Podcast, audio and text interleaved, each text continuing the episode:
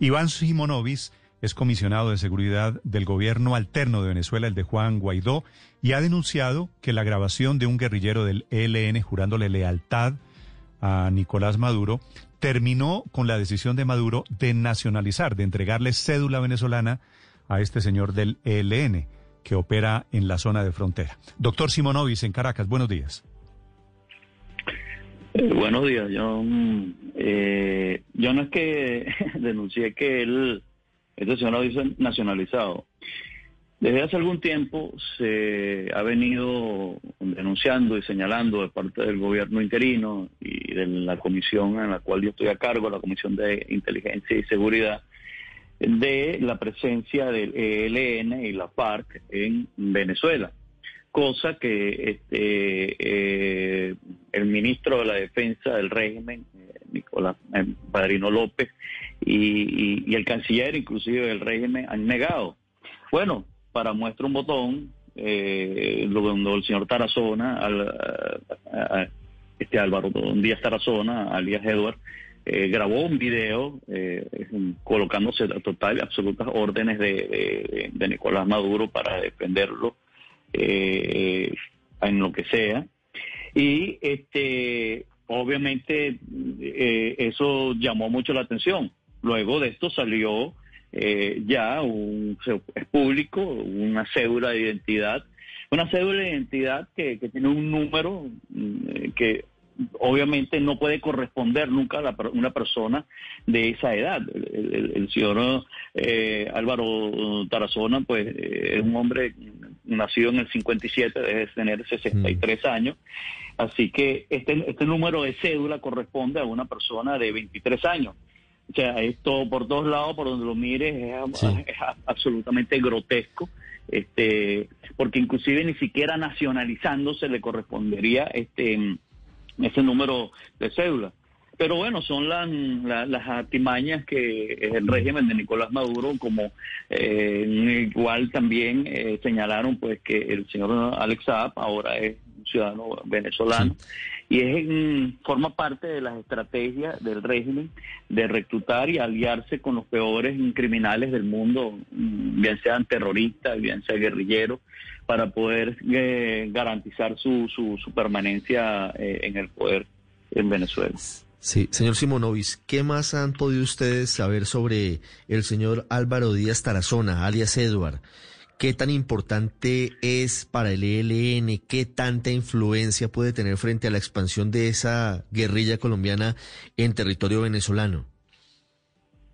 Bueno, eh, el, señor Álvaro Tarazona, pues, eh, el encargado del Frente Oriental del ELN, eh, el cual está y, guarda una importante relación con, con Pablito, o uno de los que líderes dentro de Venezuela que mantiene el control, por lo menos en, ocho estados de, nuestro país. Entonces, esto es una, una situación que es absolutamente grave toda vez que el ELN este, no solamente es un grupo guerrillero, sino que es un grupo agresivo. Eh, sabemos de la... El ELN no solamente tiene una buena relación con, el régimen, sino que tiene ascendencia sobre la Fuerza Armada mm, eh, venezolana. Eh, tenemos informaciones absolutamente confirmadas que hay lugares donde el que manda por encima del, líder militar está un líder del ELN dentro del territorio venezolano, en Apure, en Bolívar y en todas esas zonas, pues así es. Entonces, este, eh, eh, al final de todo esto es que Venezuela, 944 mil kilómetros cuadrados se han convertido eh, en el sitio predilecto o escogido eh, con, anuencia de, Nicolás Maduro, de los peores criminales del mundo. Y esto es algo que amenaza no solamente la región, sino amenaza al mundo. Mm. El foro de Sao Paulo tiene un brazo armado y este brazo armado es, la guerrilla, la ex guerrilla colombiana, el ELN, la ex FARC, eh, son los grupos con los que eh, ellos están contando y con los que usan para el, la desestabilización política, para crear situaciones complejas, para tirar a, hacer atentados.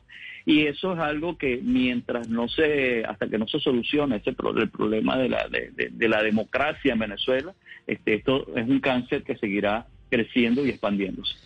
Señor Simonovic, una última pregunta. Hablando de esos intentos de desestabilización de la región, ¿ustedes tienen confirmado que hay defensas antiaéreas rusas en territorio venezolano cerca de la frontera con Colombia, como lo denuncia hoy el exalcalde de Caracas, Antonio Ledesma? Eh, yo lo que te puedo asegurar es que hay una alianza desde hace ya algunos años, no mucho, pero algunos años, donde el gobierno ruso está eh, apoyando al, régimen de Nicolás Maduro en la refacción y en la actualización de, mm, equipos antiaéreos. Eh, además de eso, pues con el entrenamiento al personal militar eh, venezolano en el uso de todos estos equipos.